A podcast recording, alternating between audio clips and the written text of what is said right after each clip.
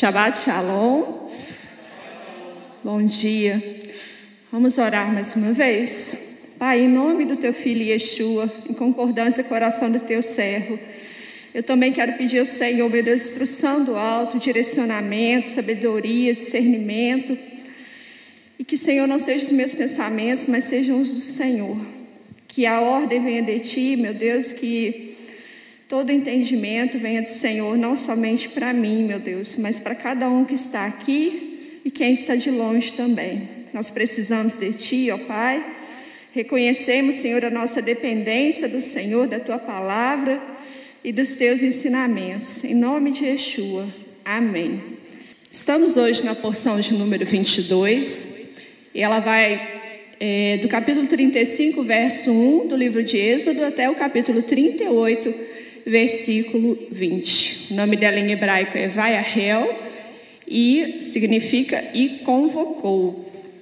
Abra sua Bíblia nesse trecho e nós vamos passar por alguns trechos aí, pequenos trechos dele. Pode deixar separado aí a partir do versículo 35. Eu vou fazer um comentário anterior a isso, mas você só presta atenção em mim. Desde a porção de número 19, que o nome dela é coleta, né? Trumar, coleta. O Senhor dá a seguinte ordem a Moisés, ó, lá no 25, versículos 1 e 2 diz assim: então falou o Senhor a Moisés, dizendo: Fala aos filhos de Israel que me tragam uma oferta alçada, ou seja, voluntária, de todo homem cujo coração se mover voluntariamente. Dele tomareis a minha oferta alçada. O primeiro passo para que algo que iremos fazer para o Senhor possa dar certo é ter um coração voluntário. Eu voltei um pouquinho, né, falando lá da porção de número 19, para poder trazer o raciocínio até a porção de número de hoje, número 22. Então, o primeiro passo para que a gente possa fazer alguma coisa para o Senhor é que o nosso coração esteja disponível, seja voluntário. E isso já foi falado lá atrás pelo Senhor através de Moisés. Seguindo no 25 mesmo, versículo 8, 9, diz assim: Me farão um santuário e habitarei no meio deles, conforme a tudo que eu te mostrar para o modelo do tabernáculo e para o modelo de todos os seus pertences. Assim mesmo o fareis. Havia um objetivo da parte de Deus de pedir aquelas ofertas. E era um objetivo maravilhoso, porque o Senhor falou aqui que, olha, eu eu quero que vocês façam para mim um santuário, um tabernáculo. Isso teria que ser tudo conforme Deus mostrasse. E assim eles iriam fazer. Ou seja, o segundo passo aqui consiste em observar o que Deus falou e seguir as instruções, conforme a palavra que foi dada, assim deveria ser feito. E aí, desde os capítulos 25 até o 27, existe uma descrição detalhada de Deus para Moisés, mostrando como seria esse tabernáculo. Quais os materiais necessários para a construção, os tecidos, peles de animais, metais preciosos, pedras, e o formato e a medida de cada coisa, em mínimos detalhes. Desde coisas como ninguém é, vê quando está montado, como por exemplo uma base de prata que seria colocada ali é, debaixo né, das colunas, até os grandes detalhes, como o formato dos querubins, como eles estariam posicionados, um de frente para o outro, e o aspecto geral do tabernáculo, que seria a montagem total, é, como que ele seria, seria coberto, ou seja, coisas pequenas e coisas grandes. Nos capítulos 28 e 29, o Senhor manda Moisés chamar Arão e seus filhos para o servirem no tabernáculo. E também descreve em detalhes, inclusive as roupas que eles utilizariam e a forma de consagrá-los ao serviço. E aí nós passamos pelo episódio do bezerro de ouro, que foi a porção da semana passada, onde houve uma grande quantidade de ouro sendo entregue, né, para se fazer idolatria, infelizmente eles se apressaram, como o pastor Vitor falou aqui sábado passado, eles se apressaram em entregar E foi uma quantidade, né? Porque para fazer um bezerro eles deram uma quantidade. E aí nós entramos aí no, no trechinho, olha, capítulo 35. Olhe para sua Bíblia, aí, versículos 4 e 5 diz assim: Falou mais Moisés a toda a congregação dos filhos de Israel, dizendo: Esta é a palavra que o Senhor ordenou, dizendo: Tomai do que tendes, uma oferta para o Senhor, cada um cujo coração é voluntariamente disposto, atrará por oferta alçada ao Senhor, ou seja, agora, irmãos, é o próprio Moisés que está transmitindo para o povo a ordem que Deus deu lá atrás, na porção que eu citei, na porção do número 19. Deus deu a instrução para Moisés lá atrás, no capítulo 25, e agora Moisés está passando para o povo essa ordem. E aí nós temos agora o terceiro passo, ou seja, o primeiro, para que eu possa fazer algo para Deus, eu tenho que ter um coração voluntário. O segundo passo é que eu preciso observar o que Deus falou, conforme Deus falou. E o terceiro passo agora, eu vou ler alguns trechos, eu queria que você prestasse bastante atenção na minha leitura. Vou ler pequenos trechinhos aqui, não precisa acompanhar na sua Bíblia. Preste atenção em mim, para ver se vocês vão entender qual é o terceiro passo. Êxodo 36, 8 diz assim: Assim todo sábio de coração, entre os que faziam a obra, fez o tabernáculo. Êxodo 36, 14 diz: Fez também cortinas. Êxodo 36, 17: Fez 50 laçadas na borda da última cortina. 36, 18. Fez também 50 colchetes de metal. 36, 19. Fez também para a tenda uma coberta, coberta de peles. 36, 37. Fez também para a porta da tenda o véu de azul, de púrpura e de carmesim. No 37, 1. Fez também Bezalel, a arca de madeira de acácia. 37, 6. Fez também o propiciatório de ouro. 37, 25 fez o altar de incenso. 37, 29 também fez o azeite santo da unção e o incenso aromático puro, qual obra de perfumista. 38, 1 fez também o altar do, do holocausto de madeira de acácia. E eu vou falar mais um versículo aqui que já está na porção seguinte, mas que eu preciso dele. Olha, o 39, 1 diz assim: Fizeram também as vestes do ministério para ministrar no santuário. E o 39, 32 diz: Assim se acabou toda a obra do tabernáculo da tenda da congregação. E os filhos de Israel fizeram conforme a tudo que o Senhor ordenara a Moisés. Assim o fizeram. Eu creio que vocês conseguiram ver aí, é, observar um verbo que eu falei várias vezes aqui, né? E Passando, tem muito mais. Se você estudou a porção essa semana, você vai ter visto, vai ter lido esse verbo sendo repetido muitas vezes. O, o verbo fazer. E ele foi efetivamente utilizado. Fizeram, fez. Em todos esses aqui eu li algumas conjugações. E no final ele diz que fizeram tudo conforme o Senhor ordenou a Moisés. E eu quero chamar a atenção esse é o terceiro passo, é fazer. Nós temos que fazer. Eu preciso chamar sua atenção para essa porção e vamos pensar, vamos parar junto nesse momento e analisar sobre o que que nós estudamos nessa semana, na porção de número 22. Talvez para muita gente foi cansativo, nossa, é muita coisa escrita, né? Muito detalhezinho. Para que, que eu preciso saber que a cortina era desse tecido assim, que é, os colchetes tinham é, esse material para ser feito, como que eles se ligavam, é, as colunas, enfim. Por que eu tenho que saber como é que foi a roupa de Arão, dos seus filhos? Para que isso tudo? Para que é, tanto detalhe? Parece assim um relatório de um prédio que foi construído, parece assim uma nova empresa que foi aberta. Não, mas não é nada disso. Toda vez que você pegar um, uma porção na palavra do Senhor e a sua carne, porque é a sua carne, vou falar para você, é a sua carne. Porque o nosso entendimento é limitado, o nosso raciocínio ele é limitado. Toda vez que a sua carne começar a te mostrar assim, nossa, cansativo isso aqui de ler, né?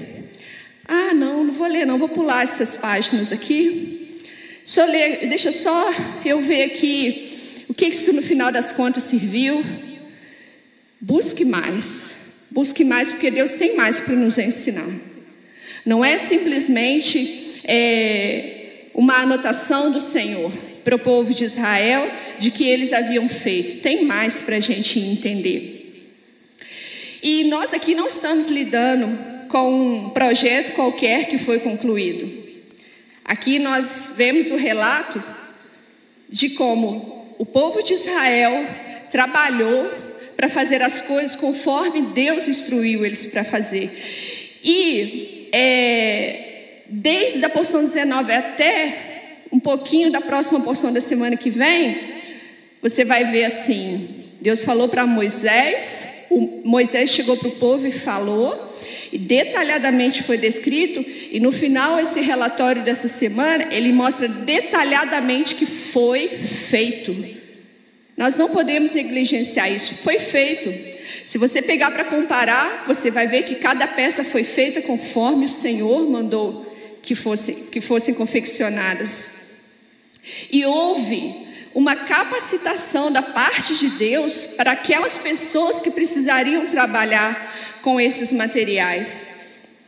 O Senhor diz lá em Êxodo 36 que ele, ele fala isso com Moisés: Olha, eu, eu enchi de sabedoria e habilidade a Bezalel e a Oliabe. Ou seja, o Senhor não simplesmente pegou o projeto igual, é, vamos pensar em um engenheiro, né? Chegou assim e falou: Aqui, Moisés, pode fazer. Desce do monte e se vira, meu irmão. Não foi isso que o Senhor fez, não. Ele falou de como seria feito, explicou para Moisés, mostrou para Moisés, mas ele também capacitou as pessoas. Então não há nada que o Senhor venha pedir de nós que ele mesmo não possa nos capacitar para que a gente execute. E eu quero fazer uma analogia com a nossa vida aqui e tudo que o Senhor tem nos ordenado a fazer. Primeiro eu queria falar um pouquinho sobre boa vontade, sobre coração voluntário, sobre é, você, né, é, voluntariamente entregar a Deus, confiar que aquilo que você está fazendo realmente o Senhor mandou e você vai fazer porque você entendeu que Deus falou, você tem que fazer. Como que nós temos dificuldade em muitas coisas na nossa vida?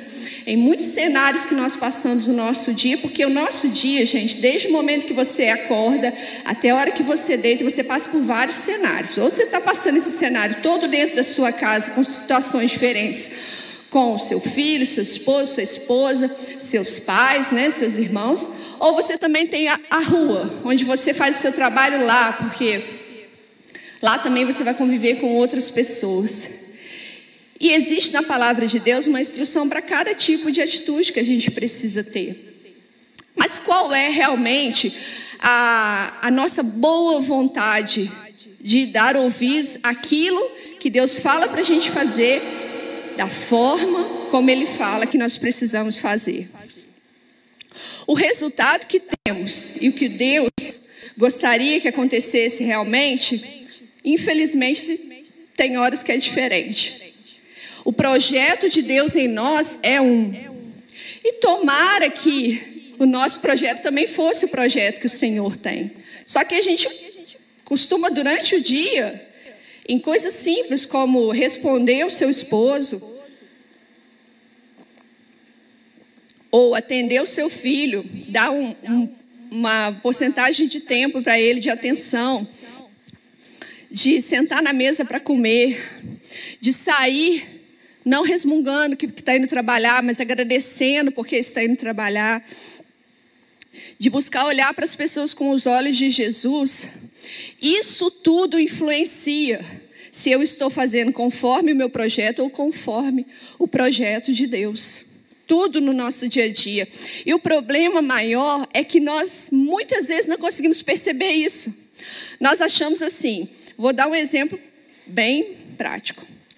Eu tenho um grupo de intercessoras no Ministério de Mulheres na Palavra. Todos os dias tem alguém gravando um áudio de oração e todas elas diariamente estão intercedendo pelas mulheres. Um dos itens que a gente coloca lá para as pessoas, para as meninas orarem é o seguinte: que aquilo que a gente aprende seja realmente aquilo que a gente vive. Porque não adianta nada nós estarmos aí lendo livros atrás de livros da Bíblia e a gente só passar os olhos naquilo ali e ler. E pior ainda, nós até entendermos o que está escrito ali, porque tem o seguinte: eu, quando eu pego e gravo meu áudio no final de semana para minha irmã, que eu tenho dupla, eu estou falando para ela que eu entendi. A partir do momento que eu falo para ela que eu entendi, eu estou com dupla responsabilidade, porque eu entendi. Eu estou falando para alguém. Então, se eu não faço, Deus pode abençoar aquela irmã com a palavra que eu dei, mas se eu não faço, olha só, a irmã lá vai se dar bem com o que ela aprendeu do que eu falei, mas eu não. Então são coisas que nós não podemos ignorar. São as coisas simples, são os colchetes aqui do tabernáculo, são os detalhes. É a forma como eles iam é, cortar a madeira, como eles iam é, encravar ali as pedras na veste de Arão que ele precisava para poder se apresentar diante de Deus. Porque você vê uma coisa pronta, é, é fácil, né? É como você olhar a igreja ali a rua hoje. Ela, né? Fisicamente falando, ela está pronta. Espiritualmente, ela continua em construção. Porque nós cada dia temos que melhorar. Mas aqui tem, a igreja ali é a rua, tem o endereço, tem aqui as cadeiras, nós temos membros, nós temos um local limpo, agradável, nós temos salas infantis funcionando, para adolescentes também. É, é fácil a gente olhar isso. Agora, atentar para os detalhes, muitas vezes nós ignoramos. E na nossa vida nós fazemos isso também diariamente. Você ignora que aqueles seus vários detalhes que você foi acumulando ao longo do dia, da semana, do mês, do ano, dos anos na sua vida, eles estão influenciando no projeto de Deus para você. E nós não podemos fazer isso. A prática da palavra de Deus é justamente enxergar aquilo que não está indo ali nos trilhos, buscar na palavra a informação e praticá-la. Precisamos fazer isso. Por que, que Deus repete todos os detalhes de cada coisa? Porque ele repete, ele podia só falar com Moisés, Moisés falar com o povo. Mas por que, que na hora de mostrar que está feito, ele repetiu de novo? É para mostrar que conforme Deus falou, foi feito. Precisa ser visto isso. Deus falou assim, então eu entendi assim, eu preciso fazer assim. É desse jeito que tem que acontecer. Não importa só saber o que precisa ser feito, nós precisamos fazer efetivamente. É importante cada detalhe do que Deus fala. E nossa vida, como eu disse, é um resultado de muitos detalhes acumulados. O povo fez conforme Deus mandou, em detalhes. Eu vou repetir muito essa palavra, guarda ela em detalhes. Por isso deu certo. Nós temos por hábito fingir que começamos. Quantas coisas na sua vida você entendeu? Eu tenho o que fazer. Aí você começou. E aí você acha que, ah, não, mas agora eu posso dar uma descansadinha disso aí. Hoje eu não vou fazer, não. Não é assim. Não é. Não existe o Shabat para esforço para melhorar, não.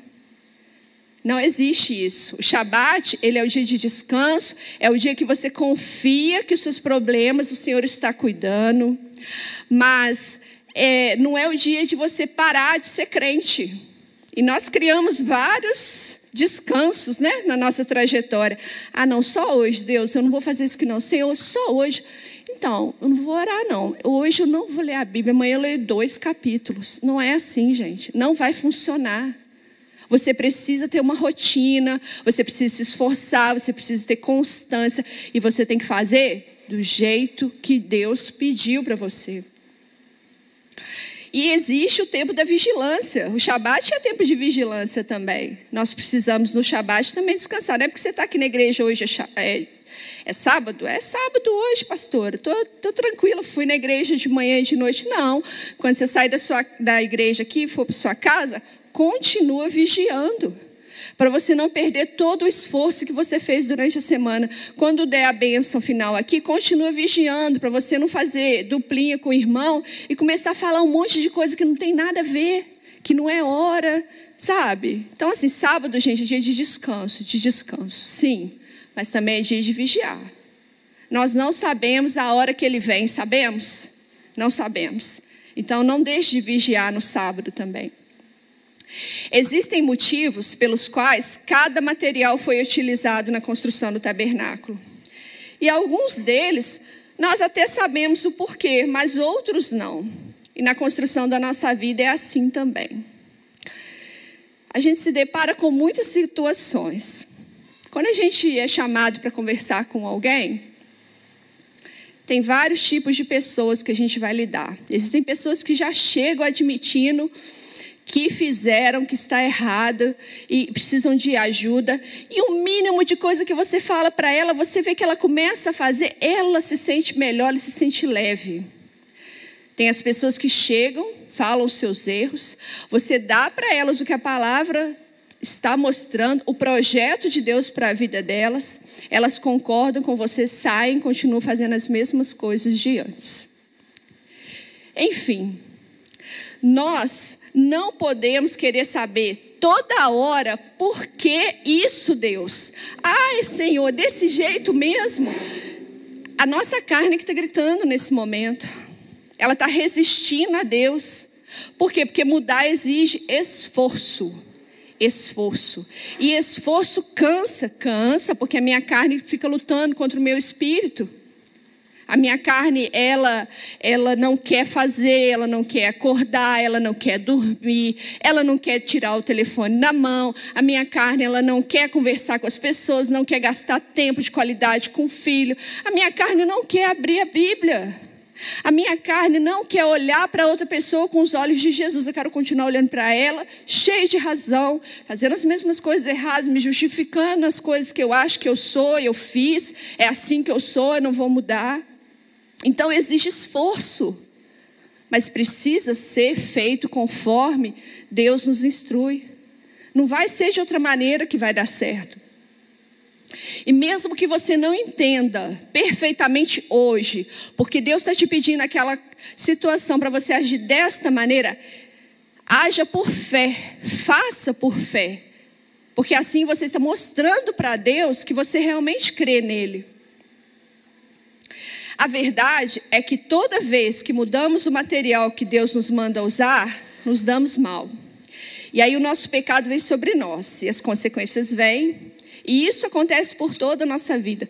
Porque é assim, fazendo essa analogia com o material que foi usado para construir o templo, existem coisas que Deus vem fala para nós, nos instrui, os materiais que Ele manda a gente construir a nossa vida, que nós não queremos usar.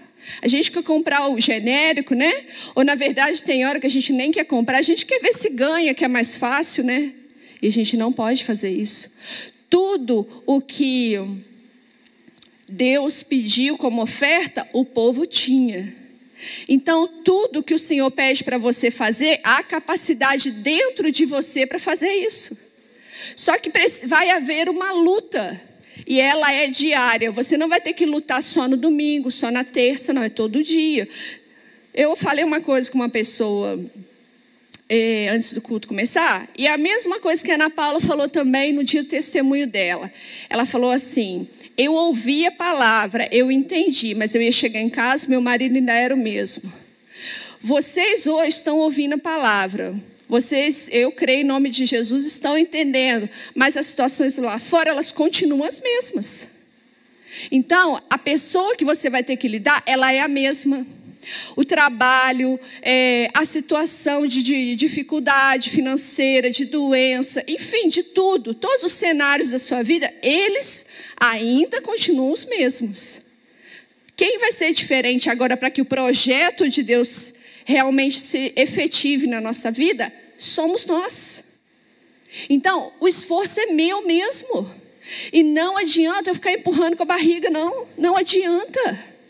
Eu preciso fazer. Porque quando eu não faço, é como eu disse, eu, eu erro diante do Senhor, eu erro com as pessoas e eu estou acumulando várias, é, vários resultados ruins, várias consequências. Gente, é pesado.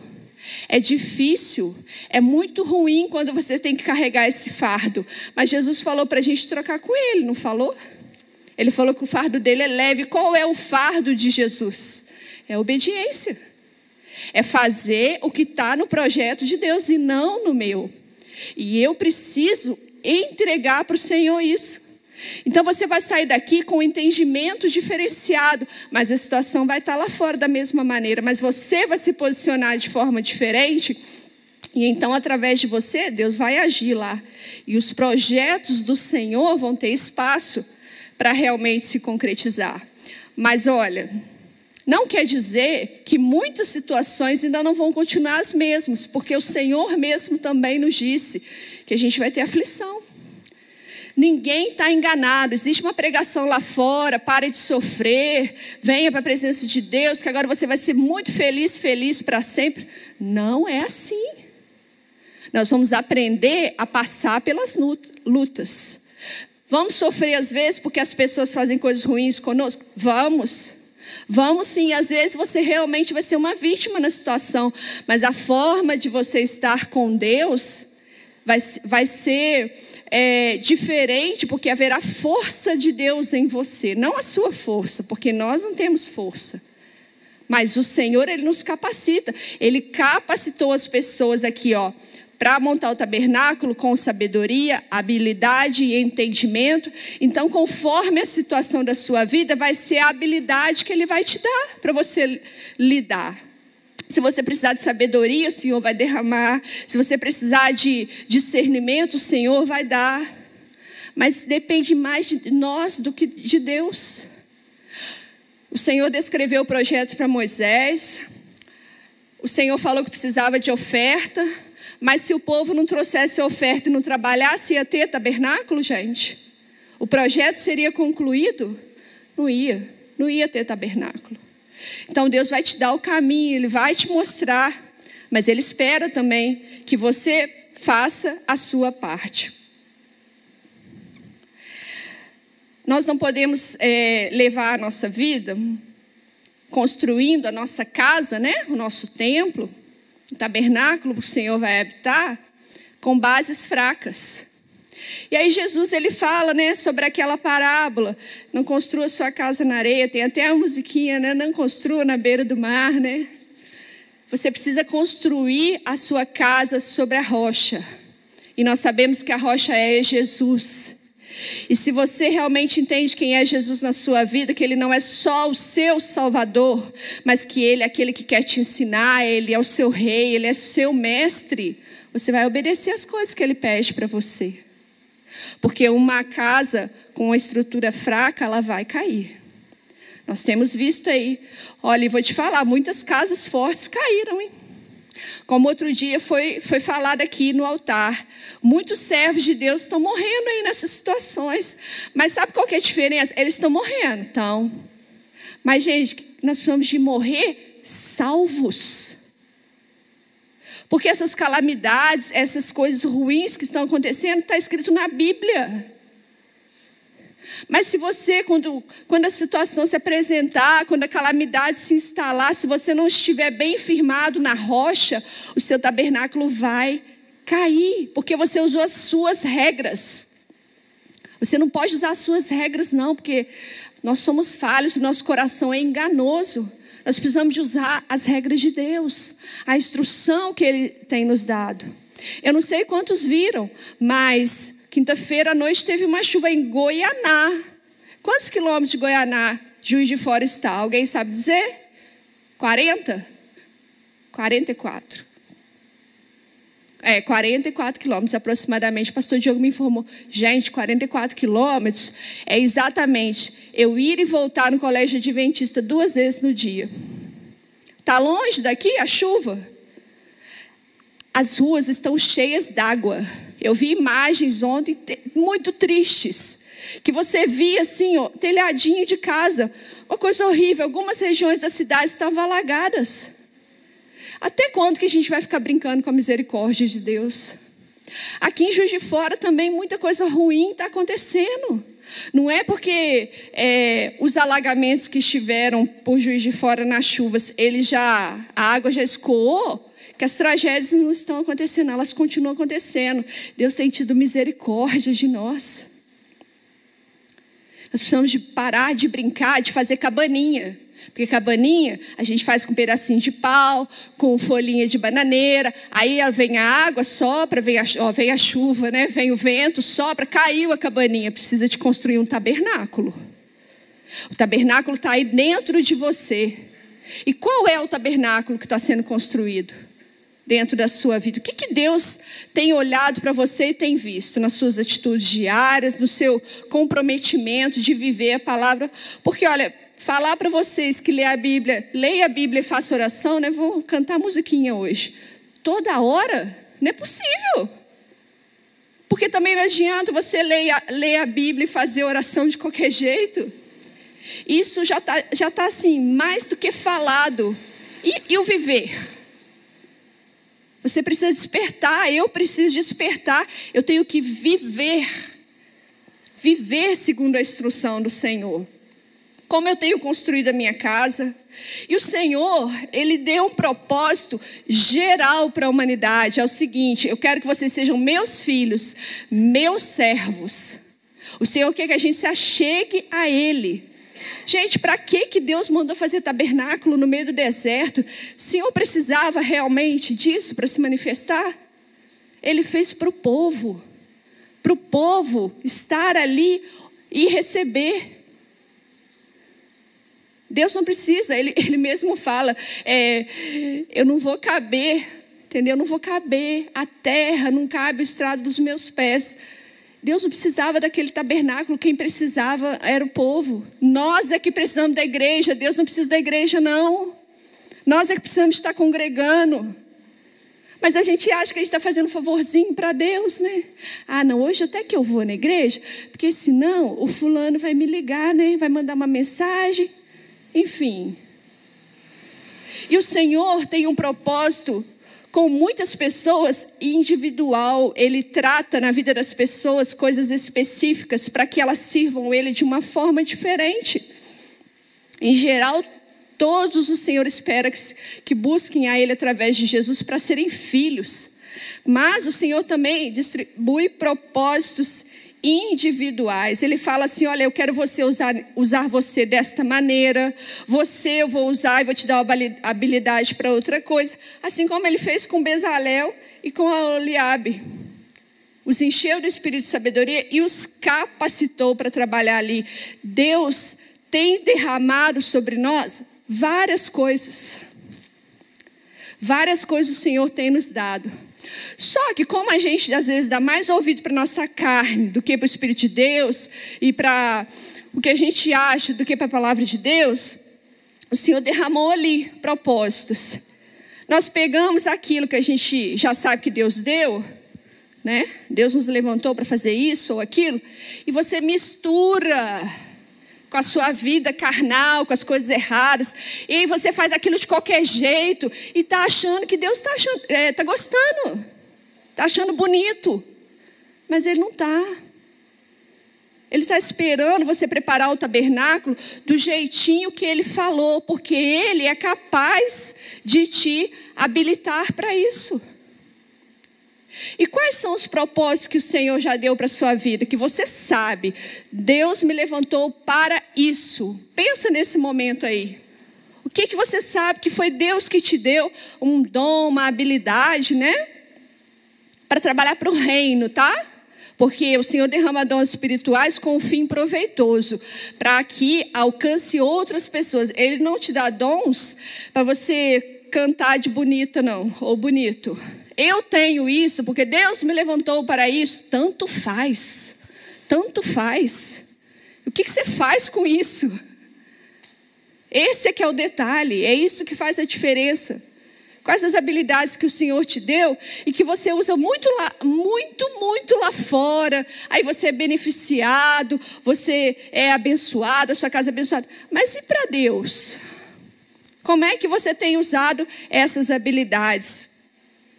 E por misturar e confundir, né, que o que você acha que está certo, que o seu projeto que está certo, quando você vai desempenhar o que Deus te deu, sai tudo errado. Aí não há autoridade de Deus na sua vida. Muitas coisas você pega para fazer, elas não fluem.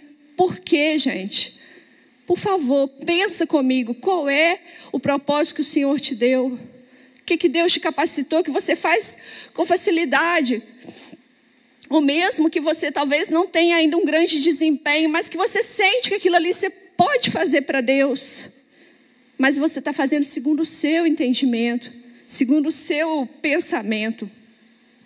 Precisamos trabalhar com o material correto e o resultado será excelente.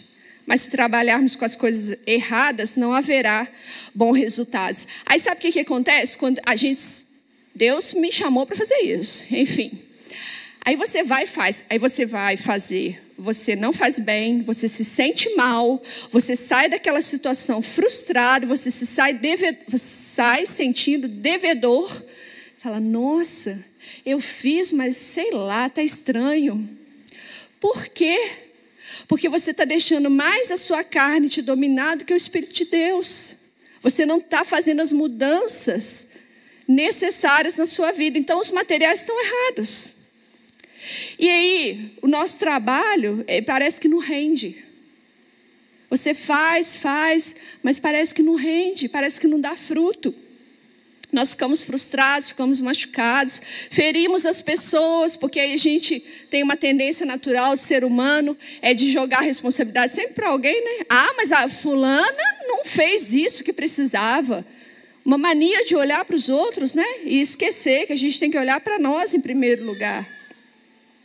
E ficamos feridos. E acima de tudo, a nossa salvação ela está em risco, porque nós estamos fazendo as coisas do Senhor de forma desleixada. Lá em Marcos, capítulo 9, versículos 17 a, a partir do versículo 17, abra sua Bíblia, porque é a Raftará que tem nessa porção também. Eu quero utilizar um pouco desse texto aqui para concluir a palavra de hoje. Marcos 9,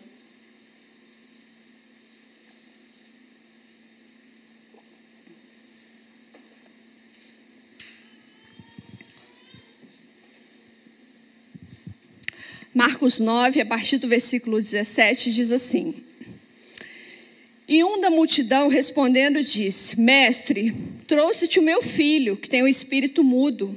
E este, onde quer que o apanhe, despedaça-o e ele espuma. E range os dentes e vai definhando. E eu disse aos teus discípulos que o expulsassem e não puderam. E eles respondendo lhes disse: Ó geração incrédula, até quando estarei convosco? Até quando vos sofrerei ainda? Trazei-mo. Agora o versículo 23. E Jesus disse-lhe: Se tu podes crer, tudo é possível ao que crê. Repita comigo: tudo é possível ao que crê. E logo o pai do menino, clamando com lágrimas, disse: Eu creio, Senhor, ajuda a minha incredulidade. Jesus, vendo que a multidão concorria, respondeu o espírito imundo, dizendo-lhe: Espírito mudo e surdo, eu te ordeno, sai dele e não entres mais nele. E ele, clamando, agitando com violência, saiu. Ficou o menino como morto, de tal maneira que muitos diziam que estava morto. Mas Jesus, tomando pela mão, o ergueu e ele se levantou. E quando entrou em casa, seus discípulos lhe perguntaram à parte: Por que não podemos nós expulsar? E disse-lhes: Esta casta não pode sair com coisa alguma a não ser com oração e jejum. Até aqui. É necessário que haja em nós uma fé que nos leve a fazer. A verdade é que por muitas vezes nós negligenciamos aquilo que Deus nos instrui porque nós não temos fé. Nós não exercemos a fé que Ele depositou em nós quando nos convertemos. Você precisa desenvolver a sua fé também, você precisa ter ousadia diante do Senhor. E nós não fazemos isso. Os israelitas fizeram tudo conforme Moisés ordenou, está escrito na palavra de Deus. Eles fizeram tudo. Não foi metade, não foi 70%, porque no final o projeto foi perfeito. E Deus se agradou do que ele viu. Então, isso, fazer tudo conforme o Senhor ordenou, era o jeito de Deus, não era o jeito do povo de Israel. Porque se dependesse deles, eles estavam adorando bezerro até hoje. Esse, esse pai né, da parábola aqui, ele creu conforme Jesus esperava. E pela fé daquele pai, Jesus foi e operou na vida do filho. Foi do jeito de Jesus, não foi do jeito dos discípulos. Olha que interessante. Em seguida, Jesus disse para eles o seguinte: faltou jejum e faltou oração.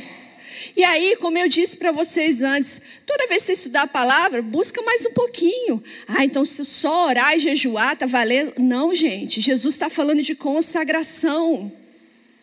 Ou seja, tinha coisa na vida dos discípulos que ainda precisavam mudar. Por que, que eu sei disso? Porque Jesus falou aqui em cima assim: até quando eu vou estar com vocês? Até quando que eu vou aguentar vocês? Ou seja, Jesus estava vendo neles uma incredulidade naquele momento. Mas olha só, depois que ele morreu e ressuscitou, quem, quais foram enviados? Os discípulos. E através da vida deles, o Senhor operou de forma poderosa e levou a salvação não somente ali naquele lugar, mas para vários lugares ao redor. Mas naquele momento havia incredulidade na vida deles. Ou seja, ele falando que faltou oração, faltou jejum, o Senhor falava: olha, vocês precisam se consagrar mais a mim, ao meu Pai, vocês precisam realmente colocar a vida de vocês diariamente na minha presença. A incredulidade aborrece o nosso Deus. O Senhor fala para você uma coisa. Meu filho, minha filha, é desse jeito aqui, ó. Se você fizer desse jeito, vai dar certo. O projeto que eu tenho para a sua vida é assim. Leia a minha palavra que você vai entender como que você tem que se portar. É desse jeito, do jeito de Deus. Mas aí nós fazemos da nossa maneira. E nós ficamos que nem os discípulos aqui, gente. Não foi uma vergonha para eles nesse momento? Foi uma vergonha, eles não conseguiram expulsar o demônio daquele menino. Não quer dizer que você precisa ser envergonhado expulsando o demônio, mas você pode ficar envergonhado se sentindo fracassado, frustrado e impotente diante das situações que você fala, é, passa. E, inclusive, a sua casinha da areia ela vai ruir. Você vai passar as lutas e você vai ser a mesma pessoa lá de trás, sabe por quê? Porque você não exerceu fé para fazer. Você ouviu a instrução, mas não teve fé para fazer. Nós precisamos orar sim, mas orar e agir. Nós precisamos jejuar sim, mas jejuar e agir. Esse é o posicionamento que o Senhor precisa de nós. Jejum e oração são práticas que o Senhor espera, sim, mas de nada valem se não houver uma fé desenvolvida na presença de Deus. Uma vida diária em pensamentos, atitudes e palavras, sempre baseadas no que a Bíblia nos ensina. Isso vai ser o nosso diferencial de fé. E assim o nosso tabernáculo se tornará cada dia mais perfeito para o Senhor. Habitar nele e fazer em nós a vontade dele e não a nossa. E o tema de hoje é esse, gente: tenha fé para fazer. Não diga apenas que você tem fé, mas faça conforme aquilo que Deus te instruiu para falar e para fazer. Amém? E a palavra que eu queria trazer para vocês hoje. Vamos ficar de pé para a gente orar?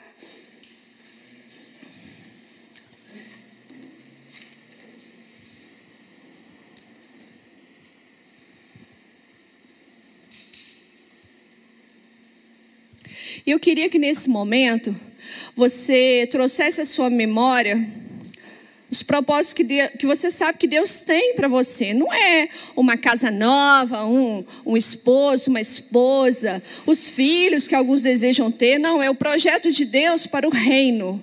O que, que você sabe que Deus espera de você para que o reino dele seja alargado, para que as fronteiras do reino de Deus sejam alargadas, não só na sua casa, mas também é, em todos os cantos da terra. Né? Eu queria que você pensasse sobre isso e refletisse nessa, nesse momento que eu vou orar, você também estivesse orando ao Senhor, colocando diante de Deus, confesse seus pecados. Se você reconheceu hoje que faltou fé para fazer aquilo que você foi instruído, coloca isso diante do Senhor. Amém? Senhor nosso Deus, Deus de Abraão, Deus de Isaac, Deus de Jacó. Pai querido, em nome do teu filho Yeshua, em primeiro lugar eu quero pedir ao Senhor perdão, meu Deus, pela nossa incredulidade. Oh Senhor, se o Senhor falou para aqueles discípulos que até quando o Senhor teria que suportá-los, meu Deus, eu fico imaginando, Senhor, como que às vezes o Senhor fica aborrecido comigo, Senhor, aborrecido com os meus irmãos. Porque o Senhor tem nos dado instrução, Pai. O Senhor tem nos dado palavra, o Senhor tem nos levado ao entendimento, mas muitas vezes nós falamos amém, mas o amém não se concretiza, meu Deus, na nossa vida diária. Então eu te peço, Deus, tem misericórdia de nós. Nos perdoa, Pai. Oh, Senhor, abre os nossos olhos. Se nós estamos, Senhor Deus, cegos e surdos, meu Deus, ao entendimento do Senhor, em nome de Jesus. Caia por terra nessa manhã todo bloqueio espiritual da nossa vida, Pai.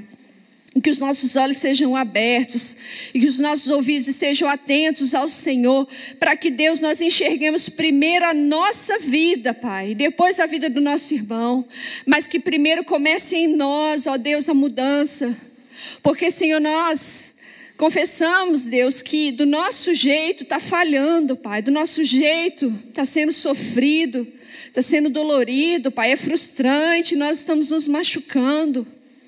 Mas nós queremos, ó Deus, aprender o teu jeito, Pai. E em nome de Yeshua, eu te peço que renova a nossa fé nesta manhã, Senhor. Renova no Senhor Deus, assim como aquele homem disse: ajuda-me na minha incredulidade. Eu também te peço nessa manhã, ajuda-nos, ó Deus, na nossa incredulidade, Pai.